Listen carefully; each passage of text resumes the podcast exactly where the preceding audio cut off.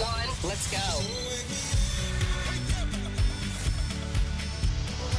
Joana, Ana e Carla. Fazemos um bonito trio, não fazemos? O melhor, o melhor. Ouço-vos todos os dias. Adoro a Renascença. Começa o seu dia com as 3 da manhã e fica par com o mundo na Renascença, das 7 às 10. Está comigo Carla Rocha com a Renascença, 3 da manhã. Daqui a pouco a Joana Marques vai juntar-se a nós. Temos o extremamente desagradável, claro, às 8 e um quarto já vamos saber o que é que temos. Depois das 7 e meia, portanto, antes do extremamente Jogos Sem Fronteiras, com o Olivier Bonamici. Hoje é a última crónica do Olivier, em 2020.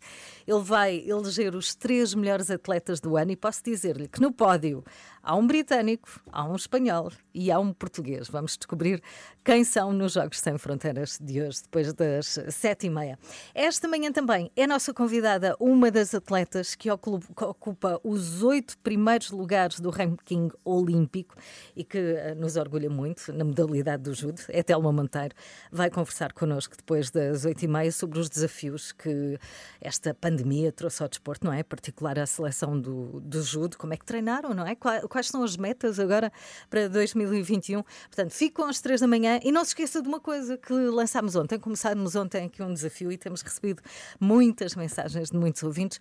Queremos que pense só nisto. Uma coisa boa de 2020 foi um ano desafiante, foi, sem dúvida. É difícil quando faço esta pergunta, eu já partilhei consigo ontem, a, a familiares, a amigos. A, a, primeira reação é o silêncio. Eu pergunto, diz uma coisa boa deste ano? E ficam, assim, muito calados, a pensar, olham para o chão e depois vem qualquer coisa, mas, mas é difícil e eu percebo esta dificuldade.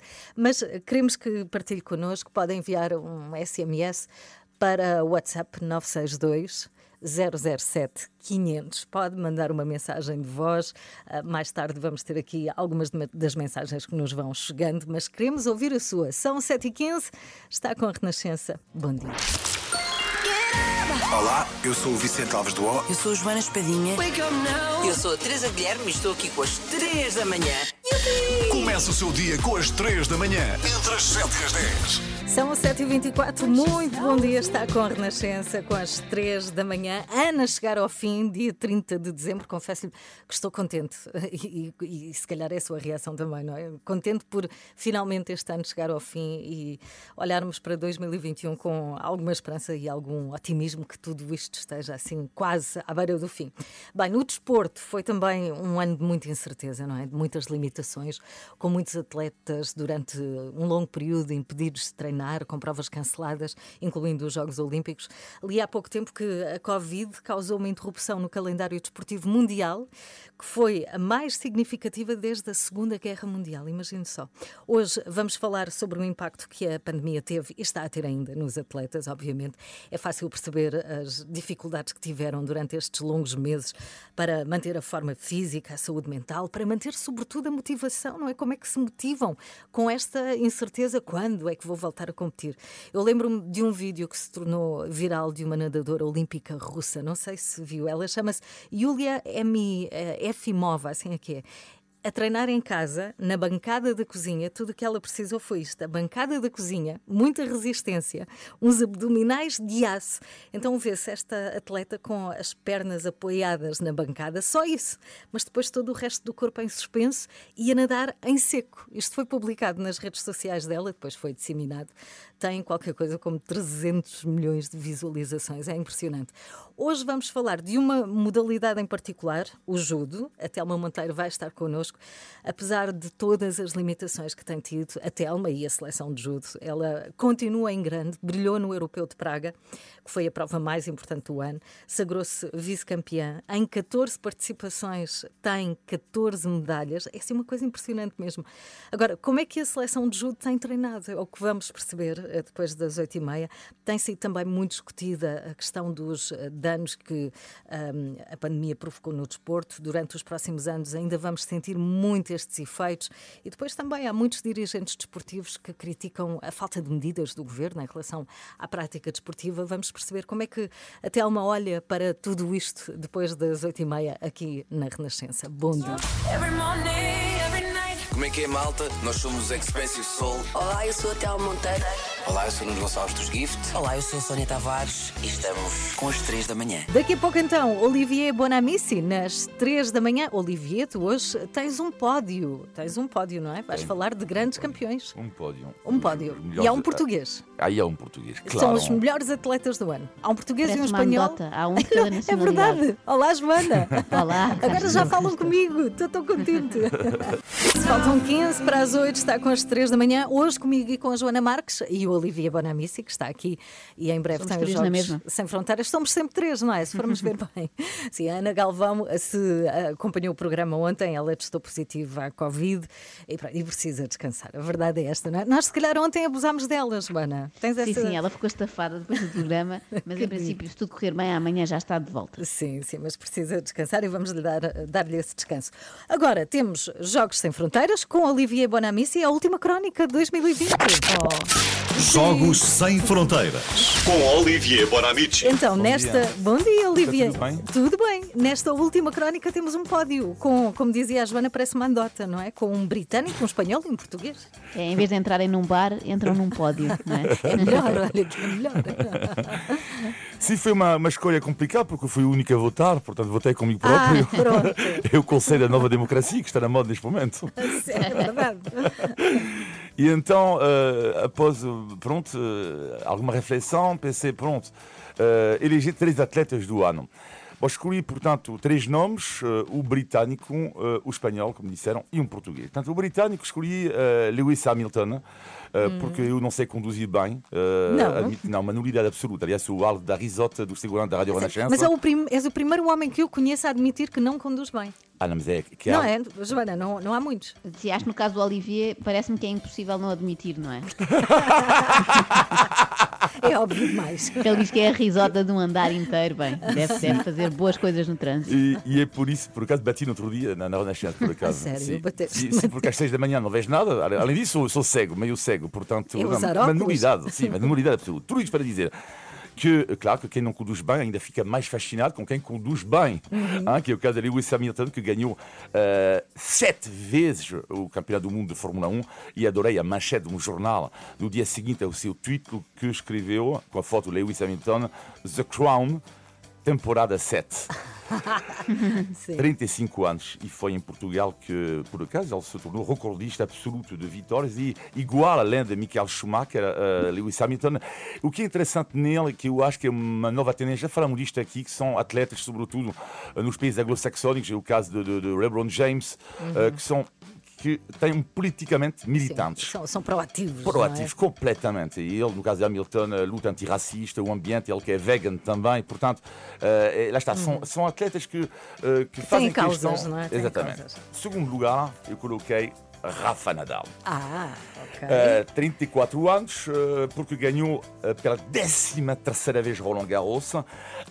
E Rafa Nadal, eu fico fascinado sempre com essas entrevistas dele. E uma recente entrevista, ele falava do seu tio, porque o tio dele foi ele que treinou na- Nadal até recentemente. E o tio fazia algo inacreditável, porque Nadal, o ponto forte de Nadal é o mental. E, e ele nunca desiste. O que é que fazia o tio com ele quando o Nadal era puto? Ele deixava eh, ganhar, sem o Nadal saber, eh, o, o Nadal 19 pontos a 0 e depois o tio marcava os 20 pontos seguintes. Ah, não posso. Exatamente. Isso é que maldade. É terrível. Isso é terrível para o, para o ego, não é? Para a Sim, motivação. terrível, para a motivação, mas autoestima. trabalhava o mental. Sim. Bom, depois ele, ele fazia acreditar sempre o tio que ele tinha superpoderes mágicos. E, por exemplo, era, isto era inacreditável que fazia muitas vezes, por exemplo, eles estão a ver um jogo na, na televisão, Landell McEnroe, por exemplo, ele diz, estás a ver? Ah? McEnroe está a perder 6-2, 6-2, mas ele vai ganhar 7-5, 6-3, 6-4. Ai, E era o resultado. Só que o Nadal o que é que não sabia? Que o jogo era em replay. Ah, E ele fazia muitas vezes. E o, Nadal tinha certeza que o tio dele tinha poder. tinha poderes. E Nadal, que isso com meus recentemente. filhos, é muito Olha, giro. é giro, não é? Tipo, fez um jogo já, já feito, gravado. E, e Nadal, o que é que eu adoro nele também, que é um, tem um lado que é Clark Kent Superman, que é Superman uh, num campo de ténis, mas na vida ele é Clark Kent. Ou seja, ele tem muitos medos. E, e ele identificou os três grandes medos da vida dele, por acaso partilho alguns com eles, que são a escuridão, Sim. as trovoadas e os cães. Tens medo do quê desses Uh, três? Dos três. Bem, a Joana também, De de, cães, pelo menos. Eu de cães, eu de cães Sim. também partilho convosco. Então, um cão uh, num dia de escuridão e com uma trovoada, para mim é, é o drama. Imagino. E então, português. Então, português do ano, hesitei. Hesitei muito e até falei ontem com alguns amigos, porque hesitei e pensei, será que a minha escolha é boa? Eu podia ter colocado Miguel Oliveira, foi a minha grande dúvida. Ah, achei que era esse. Bom, uh, não. Portanto, uh, Miguel Oliveira, primeiro português da história a ganhar um grande prémio de, de, de, de mota, uh, Sim. e logo a seguir dois. Ele ganhou dois este ano.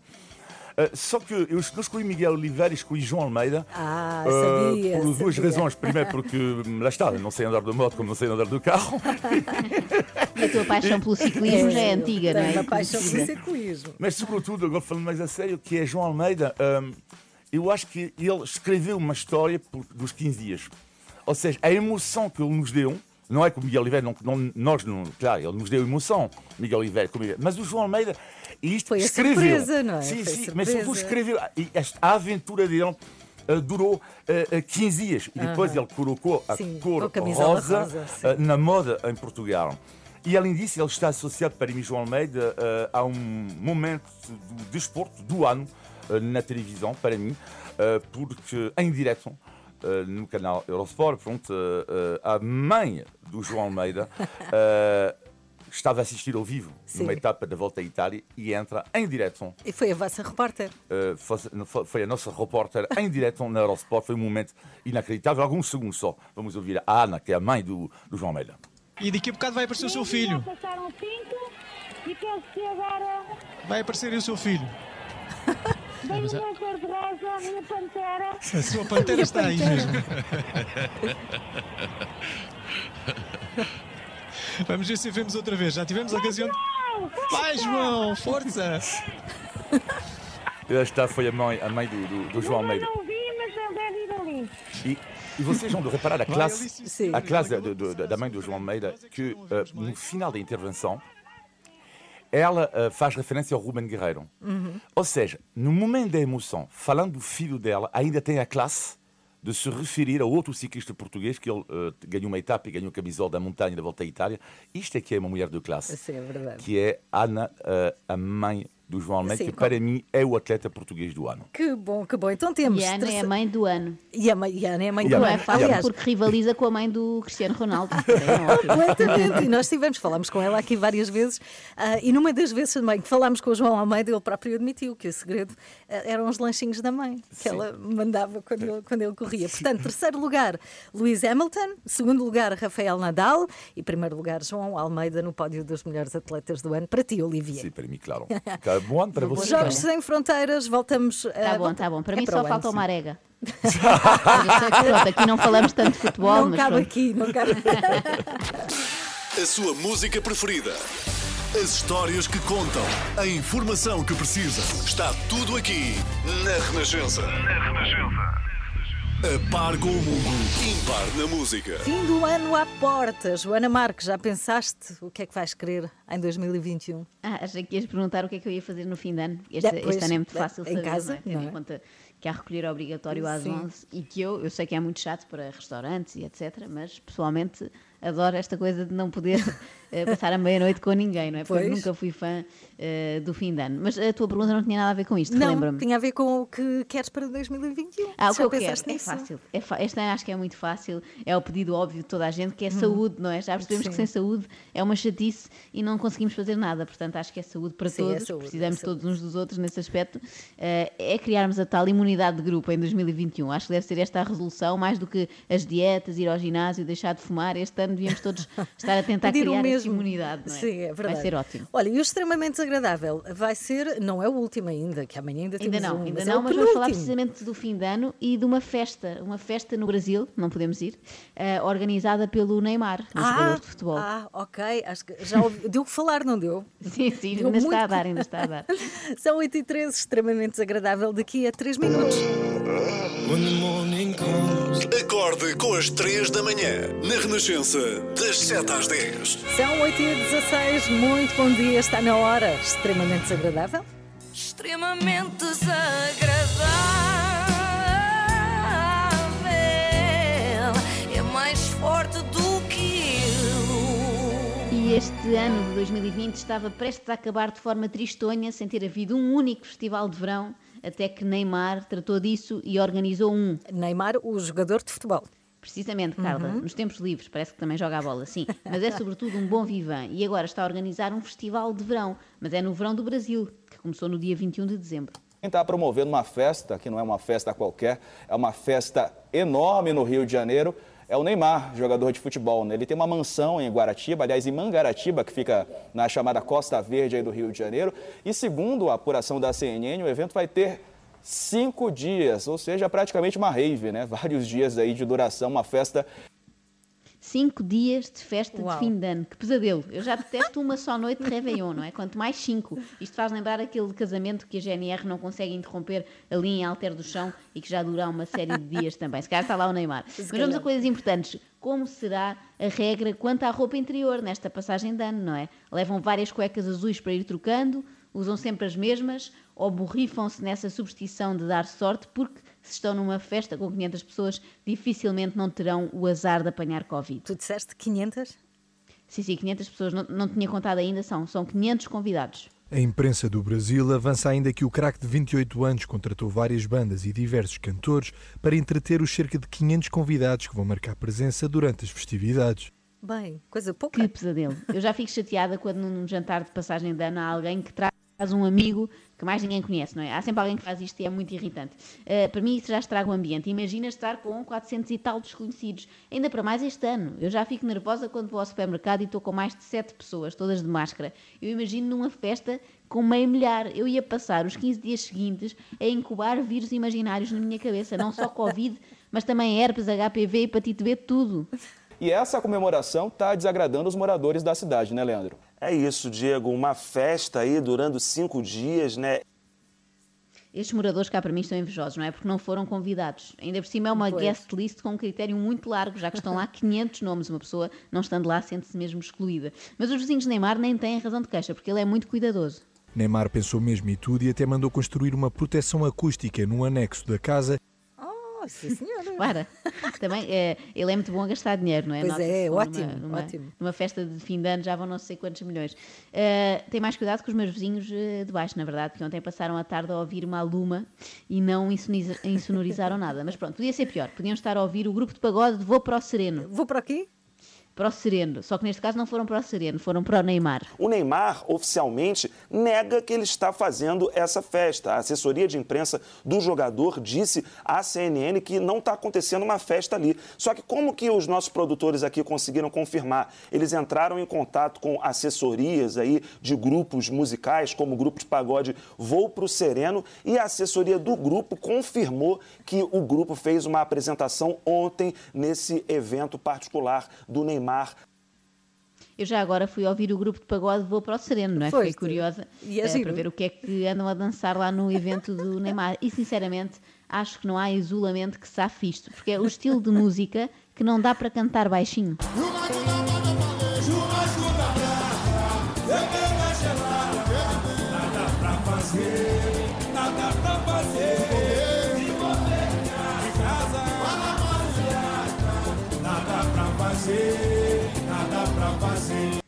Olha. E a letra também é sugestiva, não é? Nada para fazer. E de facto o Neymar não deve ter nada melhor para fazer para se dar ao trabalho de organizar uma espécie de casamento no Brasil num ano em que só houve funerais, não é? No fundo, quer dar uma ajuda ao setor dos eventos e ainda o criticam, coitado. Mas também quer ajudar a área da cultura, porque repara, ele organizou um autêntico Rock in Rio. Completamente. Faz sentido, porque é precisamente no Rio, não é?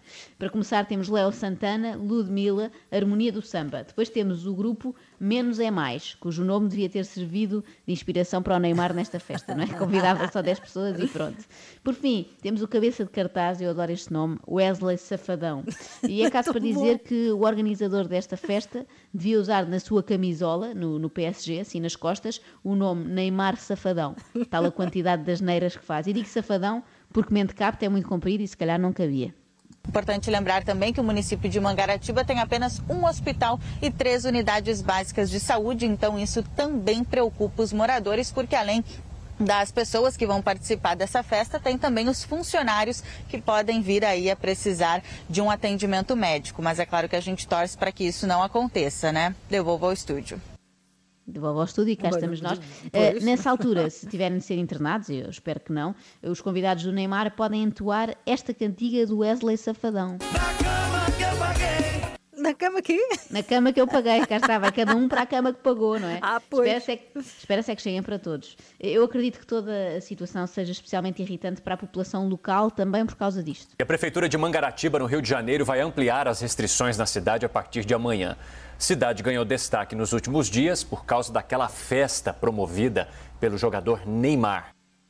É o chamado paga ao justo pelo pecador, não é? Agora só porque o Neymar resolveu vir de Paris para Mangaratiba fazer uma espécie de mega piquenique do continente, os habitantes do Mangaratiba não podem fazer, sei lá, um churrasquinho de ano novo com três amigos. Não é Não, justo, não, não é se justo. faz, não. Era bem feita que agora, quando recuperasse da lesão, Neymar voltasse a jogar e fosse expulso logo aos 5 minutos. Quando perguntasse ao árbitro o que é que eu fiz, ele dizia-lhe cartão vermelho pelos moradores de Mangaratiba. Mas espera lá, espera lá, Joana. O Neymar está alusionado? Ah, pois está. E por incrível que pareça, não é no cérebro, é só no tornozelo esquerdo. Ah, Uh, ok. Lesionou-se há 15 dias e foi para o Brasil recuperar. E pelos vistos, os médicos recomendam dançar forró até altas horas e beber champanhe. Faz sentido, o forró serve de fisioterapia e o champanhe é, é É anestésico. anestésico. Que descabido tudo isto. Na verdade, é muito descabido. Festas com 500 pessoas, num ano em que nem os estádios tiveram direito a 500 pessoas numa bancada gigante, enerva-me um bocado. Mas não tanto como ao Neto, que é apresentador do programa brasileiro Donos da Bola. Você tem que dar festa para 150 pessoas, 500, 50, não pode, velho. Você não pode dar festa. Ninguém pode dar festa na porra do que tá acontecendo. Ninguém pode dar festa. Nem o Neymar, nem eu, nem o Veloso, nem você, nem você, nem você, nem o Capicol. E principalmente vocês. Principalmente vocês que têm as crianças como ídolo. Calma, Neto, eh, essa já nem sequer fez sentido. O Neymar não tem as crianças como ídolo. As crianças é que o idolatram a ele. Mas pensando bem, pode ter algum sentido, não é? Tendo em conta a idade mental aparentada pelo avançado, talvez ele seja fã de miúdos do pré-escolar. Não é só o Neymar, não é só o Gabigol, são todas as pessoas que estão dando festa. Esse tal de Carlinhos Maia aí, rapaz. Um Zé Ruela, pé de rato, filho de uma égua. Apoiar. Como é que pode dar festa? Aglomeração. Que as pessoas. E aí, quando vocês fazem isso, as outras se sentem no direito de fazer também. Tem razão, tem razão. Falou muito assim. bem, eu fiquei Falou, fã deste falou. senhor eh, e acho, aliás, que a Graça Freitas devia adotar este estilo de discurso, não é? Talvez surtisse mais efeitos e, e- e evitasse mais surtos. Mas eh, ele falou ali de um Carlinhos Maia, que eu não sabia quem era, eu fui ver quem era para ver se era outro jogador de futebol, mas não. É um influencer brasileiro que resolveu também fazer uma gigantesca festa de Natal. Eu fui ver, parecia a Vila Natal em Óbidos. A sério? Nós devíamos ter-lhe enviado aquele vídeo do Rui Portugal a sugerir que fizesse só um pequeno almoço de Natal e oferecesse compotas à família. Ou neste caso, um café da manhã oferecendo goiabada. Então, quando você tem influenciadores que influenciam para matar as pessoas, como é que eu posso botar minha marca para influenciador? Que influenciador que é esse? Eu posso ter como assim, Tiago, Mateus, Jesus, Mandela, Martin Luther King, Júnior, são influenciadores do bem, né? Madre Teresa. Influenciadores do bem é um Do grande bem. conceito que eu acho que devia ser É explorado mesmo, agora é dos- no ano novo, não é? Só não sei se resultaria depois na net, não é? Posts patrocinados eh, da Madre Teresa ou do Mandela, se calhar era esquisito. Bom, entretanto, e no meio desta polémica toda, a assessoria de imprensa do Neymar veio esclarecer que a festa não tem 500 convidados, nada disso. São só 150. Ah, Isto parece pouca. aquela técnica que às vezes se usa quando queremos dar uma péssima notícia a alguém, tipo, estás despedido e a tua casa foi assaltada, levaram tudo. Estava a brincar, a casa não foi assaltada, foste só despedido. E assim já não parece tão mal, não é? De repente, uma festa com 150 pessoas já parece uma coisa intimista. É. Aliás, até digo mais, parece pouco, Neymar. Tu mereces mais. 150 é muito pouco, arredonda para 200. Extremamente desagradável. Quem me manda Mas será que isto vai mesmo acontecer, Joana? É possível? Parece que já está a acontecer, porque é, é é tal coisa dos possível? 5 dias, já Pois, já- começou, já imagina começou. tu, e parece que já está com as tais 150 pessoas, porque há várias influências brasileiras, bloggers e tal, que vão publicando vídeos, apesar de ser proibido, o Neymar pediu que ninguém publicasse, Pois era. elas já publicaram alguns vídeos a caminho da festa, a chegar à festa. Pois, etc, e não era condição não usarem, não usarem telemóvel, não levarem o É, telemóvel para a é uma- festa. ele- não é? elas não usam lá, lá dentro, mas têm usado tipo a vestirem-se, não resistem, não é? A pôr o vestido para a festa. Tem muito efeito essa medida. Não, não tem, não tem. Tudo isto, nada disto devia ter efeito. feito, na verdade, e não devia estar a absurdo, acontecer. É que tão inteligência, absurdo. Neymar. Mesmo, mesmo, mesmo. Extremamente desagradável. Pode ver este e outros no site da Renascença, rr.sap.pt. Olá, sou Elizabeth Matos e estou com as três da manhã. Começa o seu dia com as 3 da manhã, entre as 7 e as 10. Agora faltam 20 minutos para as 9. Bom dia, está com a Renascença, com as 3 da manhã. Estamos no final deste ano de 2020, que não vai deixar muitas saudades. A pandemia afetou todas as áreas, o desporto não foi exceção, muitas provas foram canceladas, muitos atletas tiveram de ficar parados ou foram obrigados a adaptar-se e a adaptar também os seus treinos para respeitarem as regras sanitárias e, Anabela, para evitarem, claro, os contágios. Sim, e aí o distanciamento é um problema, um grande problema, sobretudo nos desportos de contacto, como é o caso do judo, onde as orientações da Direção-Geral da Saúde dizem que os treinos devem ser feitos ao ar livre, os contactos devem ser evitados, a higienização dos materiais depois de cada utilização é obrigatória e os atletas são sujeitos a testes 48 horas antes de cada prova. Uhum. Ainda assim, apesar de todas as limitações, Telma Monteiro somou vitórias, brilhou nos Europeus de Praga, agora está aqui connosco para nos contar como foi. Bom dia, Telma, bem-vinda. Bom dia. Olá, bom dia. Bom dia. Foram meses eh, sem competição devido ao novo coronavírus, sem competições. Como é que se treina neste quadro de pandemia? Uh, bom, foi complicado, mas uh, na primeira fase da pandemia, em que nós tivemos de estar todos em quarentena, uh, o grupo do, da equipa olímpica do Benfica ficámos numa casa e adaptámos um ginásio na, na garagem e treinávamos entre nós.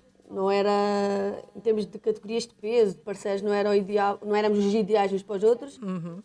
Mas era o mas que se arranjava. continuávamos não? a fazer treinos bidiários, sim. Hum, E agora? Como é que tem sido nestes últimos meses? Depois, entretanto, uh, os treinos no, no clube, no Benfica, recomeçaram, mas limitados, não é? Porque o número de pessoas limitados e tudo mais.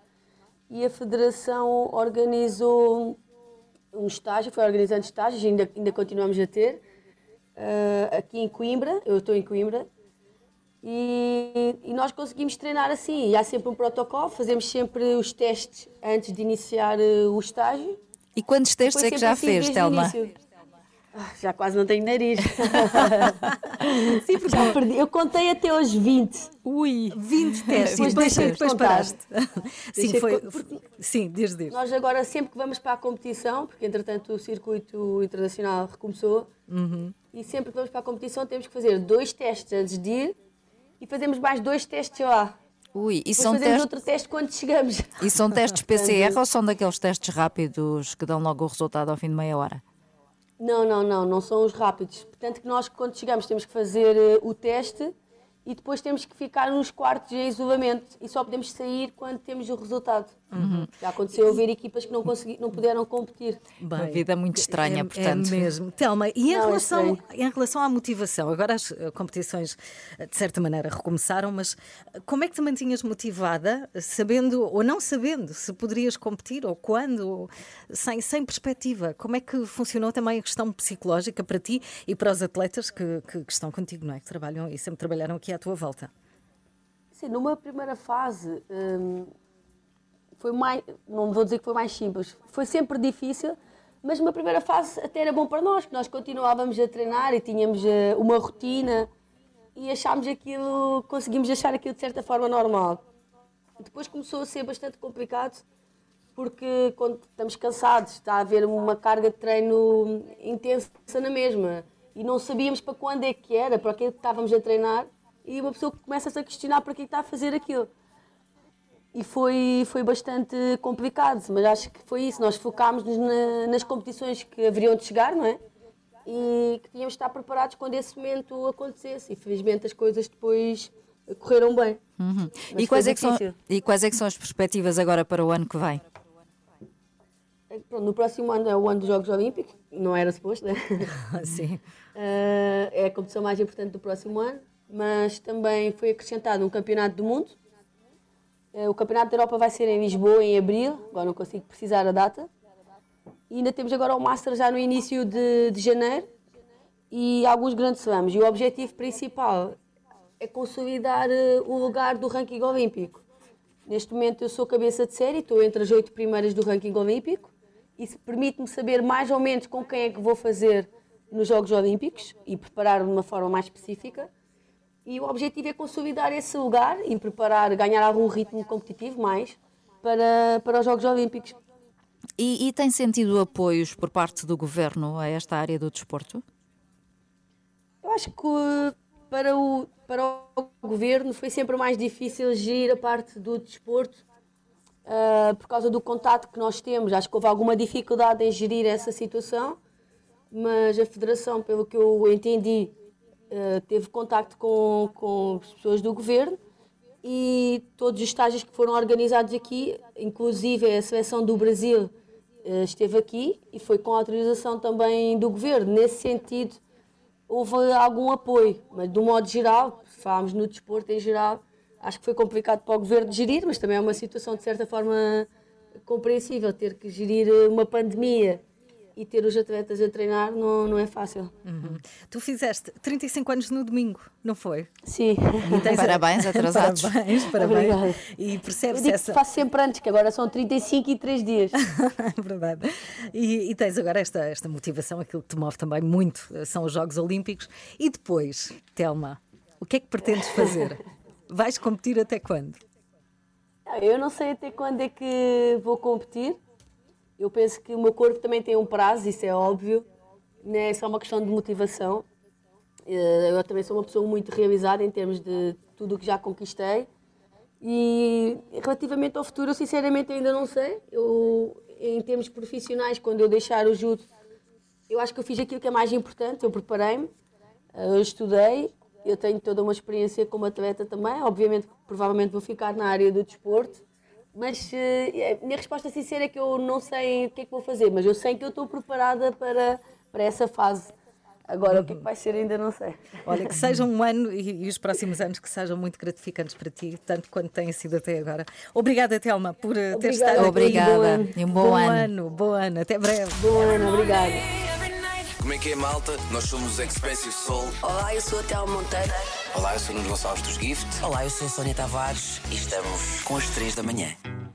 Este é Noble na Renascença. One more time. Faltam 10 para as 9. Vamos olhar o trânsito agora contigo, Paulo Soares. Como é que estamos? Tem sido uma manhã bastante calma nos acessos a Lisboa e Porto. Há resistência apenas em Lisboa, na A2, do Pragal para as portagens da 25 de Abril e também no IC19, a passagem por Queluz. De resto, tudo a andar sem grandes problemas. Linha Verde, 850 50 10. O trânsito com Norauto, mobilidade sustentável e segura. Quanto ao tempo, céu cinzento, geral é assim, com menos nuvens no interior, norte e centro e também no sul. Há uma pequena descida da temperatura e a partir da tarde, chuva fraca no Minho e dor litoral, é com o que pode contar. Temos o Porto com 4 graus a esta hora, Lisboa com 9, Faro também com 9 graus, Ponta Delgada com 14 e o Funchal com 15. São as temperaturas atuais. Quanto às máximas, temos o Funchal à espera de 19 graus, Ponta Delgada 15, ah, temos Faro à espera de 14, Lisboa também 13 ah, graus de máxima, o Porto vai chegar aos 11.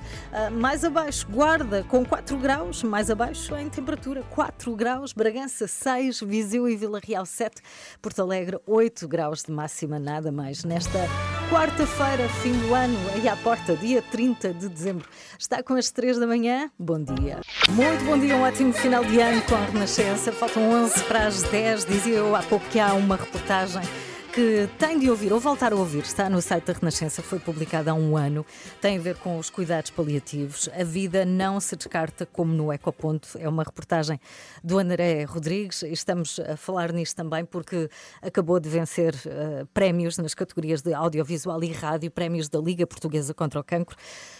O André está agora em direto, vamos ver se a, se a ligação já está bem. André, bom dia, tudo bem? Agora, agora, agora sim. Bom dia. Que bom ouvir a tua voz.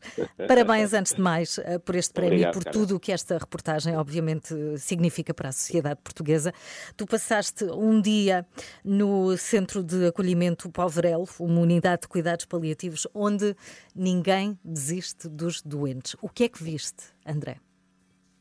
Uh, vi, vi, exatamente isso, uh, ou seja, uh, vi profissionais de saúde, vi familiares que estão ali todos os dias, lado a lado, com, com os seus doentes, porque na fase terminal da vida é exatamente disso eh, que eles precisam. Eles precisam de cuidados de qualidade, eles precisam de sentir a proximidade dos seus uh, numa hora que é, que é tão difícil, mas que é também de esperança para eles, porque um, um doente terminal sabe que está doente, sabe que a sua situação é grave, mas serão muito poucos aqueles que sabem verdadeiramente qual é o seu quadro clínico e, e quanto tempo uh, de vida terão mais pela frente. Mas eles têm esperança de ver sempre mais um dia, mais umas horas, para poder concretizar uh, os seus projetos e os seus sonhos. E muitas vezes os seus projetos e sonhos concretizam-se ali mesmo, acamados uhum. uh, uh, naquela, naquela unidade de cuidados paliativos, como em tantas outras uh, no, resto, no resto do país. E, e, e, e ficou-me na memória desta reportagem o depoimento de, uma, de uma senhora que eu, eu, não tenho ilusões, provavelmente já, já, não está, já não está entre nós, uma senhora de, de 61 anos que estava com um cancro terminal no pâncreas. e eu, como a reportagem é sempre um território de instinto em que nós devemos perguntar, devemos perguntar se podemos perguntar ou se podemos aceder às pessoas. Uhum. Depois de falar com o marido dessa senhora, que me falou de todo o processo que ele estava a ser gerido a nível familiar, eu pedi para falar com a senhora, uh, para registar, uh, digamos, um, uma espécie de, de, depoimento para a memória futura. Uh, e, e perguntei-lhe ali dentro o que é que lhe fazia falta. e a senhora, quase como, como, como que os olhos lhe brilharam quando lhe disseram fazia-me falta a praia uh, que era algo que ela gostava muito de fazer quando tinha, quando tinha saúde. E fazia muita falta aos netos, que já não via há muito tempo, porque as filhas vivem, vivem muito longe. Um, depois a conversa terminou, passados ali dois minutos, porque, porque percebi que um, as emoções suspenderam tudo o resto uh, que a senhora me pudesse dizer, e a partir daquele momento, uh, o momento era para a família e era para os Sim. amigos que estavam a visitá-la naquela hora em que, em que passei naquele quarto. Um, e foi, e foi o depoimento que, digamos, foi o depoimento mais uhum. aquele que me ficou Sim. e aquele que deu todo o sentido uh, à reportagem e ao objetivo da mensagem que ela pretendia uh, transmitir. Ou seja, as pessoas estão em final de vida, uh, não há muito mais tempo pela frente, mas há sempre vida que falta viver e vida que falta concretizar. E no fundo, o que se faz ali é juntar as peças do puzzle desencontradas, desavindas e e tentar levar o melhor possível, com, com a melhor qualidade de vida possível até uhum. É uma reportagem que nos toca e que mostra o que é importante, não é? Não muda até ao fim da nossa vida. Obrigada, André, por eh, estares aqui. É uma reportagem que pode ver uh, no site, muito facilmente chega a ela, rr.sap.pt, foi publicada há um ano e agora distinguida com este prémio da Liga Portuguesa contra o Cancro. Obrigada, André, bom ano para ti. Obrigado, Adeus, Carlos, obrigado, adeus, um bom, bom dia. Vamos recordar alguns dos melhores momentos. O André Peralta pegou nisto tudo e transformou. O João Campelo, aliás, que o Peralta está de férias, pegou nisto tudo, misturou e deu nisto. Nesta última crónica temos um pódio com, como dizia a Joana, parece uma andota, não é? Com um britânico, um espanhol e um português. Sim, foi uma, uma escolha complicada porque eu fui o único a votar, portanto votei comigo próprio. Ah, pronto.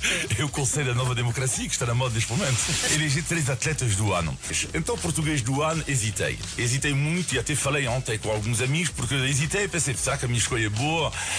Eu podia ter colocado Miguel Oliveira, foi a minha grande ah, dúvida. Achei que era esse. Bom, uh, não. Escolhi João Almeida. Ah, sabia. Uh, por duas sabia. razões. Primeiro, porque lá está, não sei andar de moto como não sei andar do carro. a tua paixão pelo ciclismo já é antiga, não é? A paixão pelo ciclismo. Colocou a Sim, cor rosa, rosa na moda em Portugal. Deixa eu ver se tenho aqui a Joana. Olá, Joana. Lá estás tu a esconder-te debaixo da mesa. Joana?